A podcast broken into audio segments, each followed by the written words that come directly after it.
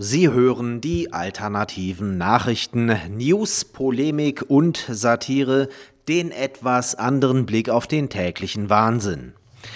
Heute geht es um einen erfolglosen Hetzmob und eine erfolgreiche Vollverarschung.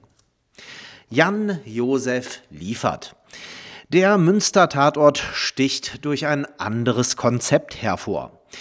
Der zu lösende Kriminalfall wirkt mehr wie eine Rahmenhandlung oder Kulisse für die kultigen Sticheleien zwischen dem abgehobenen Gerichtsmediziner Professor Dr. Dr. Karl Friedrich Börne und dem bodenständigen Kommissar Frank Thiel. Ein paar kritische Stimmen sprechen von Klamauk, aber das ist immer noch besser als die ansonsten allgegenwärtige Nazijagd der anderen Tatorte, auf die die Münsteraner dankenswerterweise verzichten.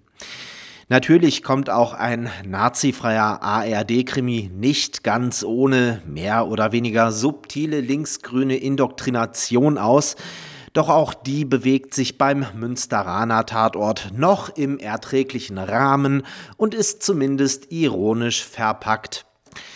Nun wäre der Münster-Tatort aufgrund seiner fehlenden ideologischen Aufdringlichkeit an dieser Stelle normalerweise keine Meldung wert, doch geriet einer der beiden Hauptdarsteller, nämlich Jan Josef Liefers, als prominentester der noch nicht eingeknickten Teilnehmer bei der Corona-Maßnahmen-kritischen Aktion Alles dicht machen, heftig unter öffentlichen Beschuss.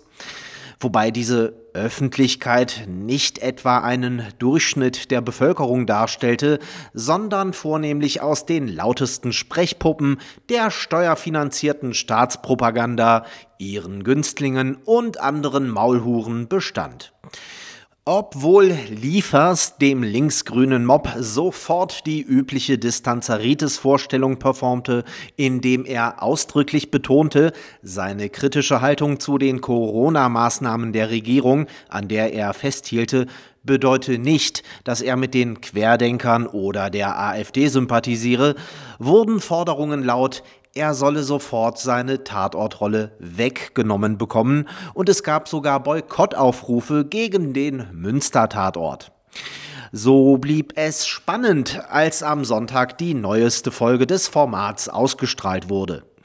Das Resultat, also die Abstimmung mit den Füßen durch die Zwangsgebührenzahler, fiel für die Schreihälse ernüchternd aus oder besser gesagt, es war ein handfester Tritt in den Arsch.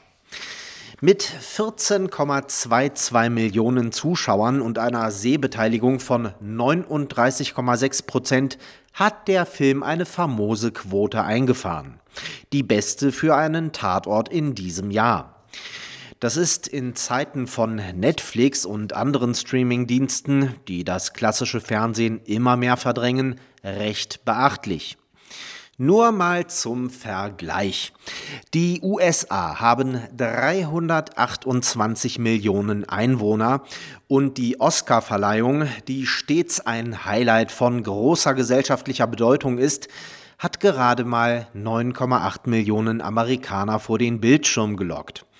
Dagegen sind 14,22 Millionen Zuschauer in einem Land mit nur 83 Millionen Einwohnern schon eine Hausnummer.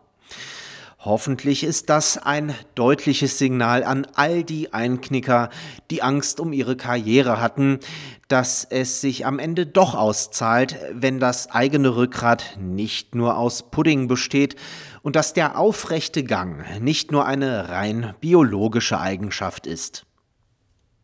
Zwei-Klassengesellschaft. Gesundheitsminister Jens der Spahn hat rasche Lockerungen für Geimpfte angekündigt.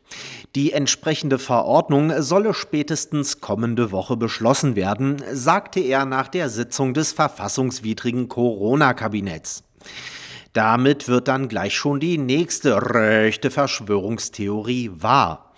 Der Impfzwang durch die Hintertür. Sie müssen sich natürlich nicht impfen lassen.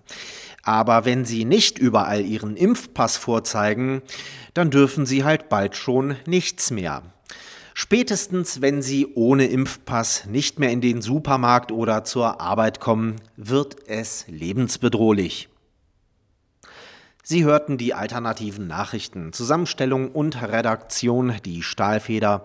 Am Mikrofon verabschiedet sich Martin Moczarski.